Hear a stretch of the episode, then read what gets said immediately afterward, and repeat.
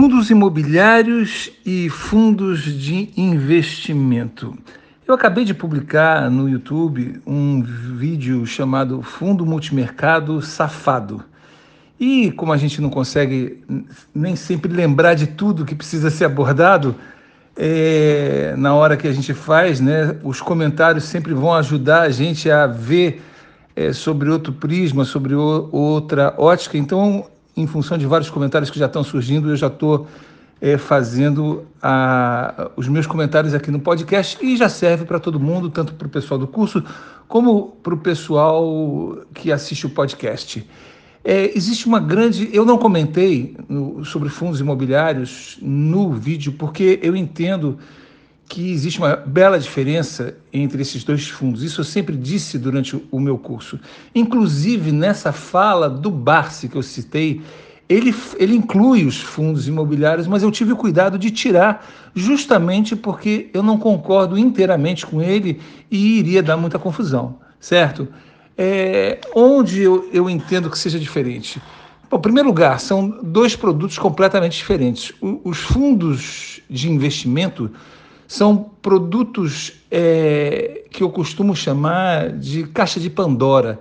Né? São, é uma incógnita o que, se, o que acontece ali dentro. Eles dizem, ó, vamos investir em ações ou vamos investir em multimercado, em várias coisas ao mesmo tempo, mas você nunca tem uma prestação de contas, você nunca tem um acompanhamento transparente e claro, e eles fazem o que eles querem e repassam para a gente o que eles querem. Ao passo que o, o, fundo imobiliário é um produto de bolsa de valores protegido por uma série de, de, de leis que facilitam muito, é, que dão muito mais segurança para o investidor. Concordo que a rentabilidade possa ser até menor do que alguns fundos, não tenho a menor dúvida disso, mas se trata de imóveis onde você é praticamente dono daqueles imóveis e você colhe aluguéis. Eu sempre falo dos fundos imobiliários em relação ao aluguel de imóveis físicos, porque o brasileiro tem na cabeça, na sua é, pobre educação financeira, que o primeiro investimento da vida dele é um imóvel para ter renda de aluguel. Mas ele nunca considera o fato de que quando ele financia um imóvel para isso, ele paga 3, 4, 5 imóveis, ele tem despesas gigantescas, aquilo não é um ativo, é um passivo que gera dívidas na eventualidade dele conseguir quitar e colocar, desculpa, e colocar para alugar, ele não, não considera a vacância, que significa ficar desalugado às vezes longos períodos, gerando grandes despesas de condomínio, manutenção, etc. E quando você é, trabalha com fundos imobiliários, pelo fato de você trabalhar com um pool, né, um, uma, uma, uma carteira de vários imóveis dentro daquele fundo, e aí eu, eu gosto somente dos fundos é, multiativos que eles chamam, né? os que têm vários imóveis, porque existem os mono, monoativos, acho que o termo é esse, é, fundos que só têm um imóvel. Esses eu não gosto, eu gosto justamente dos que têm vários para é, livrar a gente da vacância.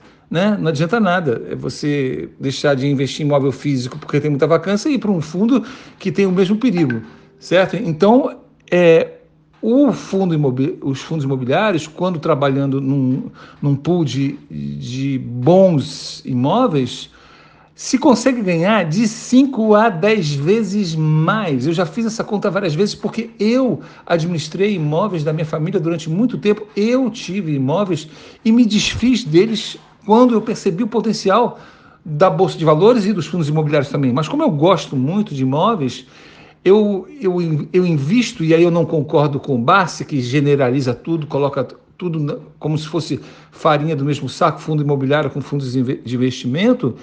Eu considero que os fundos imobiliários, além dessas proteções é, de lei, de estar em bolsa, de é, rentabilizarem pelo menos mais cinco vezes mais do que os imóveis físicos, porque não tem vacância, porque tem incentivo fiscal, é livre de imposto de renda, eles são uma boa alternativa para a própria bolsa, quando ela tem a, os sobes e desces dela, que ele não varia muito, E ele, é ele tem também, é, ele paga mensalmente, então você, você quer ter uma renda mensal, coloque de uma parte do seu dinheiro num, numa carteira de pelo menos uns 10, 5 a 10 bons fundos, que você todo mês vai ter aquele dinheirinho ali. E ele consegue ser melhor do que qualquer renda fixa de banco. Se a gente precisa ter um dinheiro para emergência, e eu sempre é, falo isso nas, nas, minhas palestras, nos meus vídeos, no, no curso, eu gosto muito de ter a minha reserva de emergência, tanto para as emergências quanto para comprar empresas na baixa, em fundos imobiliários. Porque de repente a bolsa começa a ter uma queda grande, o fundo fica ali firme, eu me desfazer de um, um, um fundo imobiliário não me traz prejuízos como me trará se eu for vender ações para uma emergência. Porque ações às vezes está na baixa e muitas vezes você compra ações que vão pagar dividendos e juros sobre o capital próprio somente muitos meses depois. Aí eu perco tudo. Né? Eu perco porque está em baixa, paguei mais e estou vendendo por menos, eu perco porque toda a rentabilidade que vai ser paga lá na frente eu ainda não recebi. Então, é muito diferente fundo imobiliário de fundos de investimento. E é por isso que eu, eu não concordo com o Barsi em incluir os fundos imobiliários é, nos fundos em geral. Eu concordo com ele com o seguinte: ninguém enriquece com fundos imobiliários. Tá? Isso eu concordo. Mas eu, eu, eu considero que os fundos imobiliários são uma boa diversificação para os seus investimentos num ambiente seguro de bolsa de valores e você pode contar com ele para uma emergência e ele, eles são melhores do que qualquer produto financeiro bancário ou tesouro direto, título do governo. Então foi por isso que a fala do Barsi foi cortada a parte de fundos para que não se confundisse com os fundos de investimento, que são uma caixa de Pandora onde você não sabe o que essa turma faz e onde se remunera pessimamente. Outro comentário que vale a pena fazer aqui: alguns é, seguidores do canal vieram citar alguns fundos que são diferentes, que rendem realmente muito mais ao longo do, dos últimos 10 anos, mas mesmo assim, existem fundos que, é, é, que rendem bem acima desses que perdem até para a poupança, porém, ainda assim, são péssimas, são péssimos investimentos. Primeiro, porque você é, é uma, é um risco, se ele rendeu foi uma coincidência, é, se ele rendeu isso que, eles, que, que rendeu, com certeza eles ganharam muitíssimo mais. E aí eu defendo o investimento direto em bolsa de valores, certo? Eu, eu, eu, defendo que vocês aprendam a investir sozinhos e sejam os gestores dos seus próprios investimentos.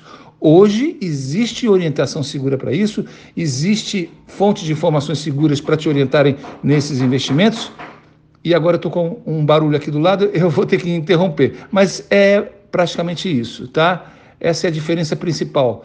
O Barsi tem razão em dizer que fundos nenhum enriquece, os imobiliários também não, mas eles não são a mesma coisa e eles são uma coisa, um produto diferenciado que dentro da bolsa de valores pode trazer uma diversificação interessante e uma rentabilidade razoável acima dos fundos de investimento e, e de qualquer produto bancário.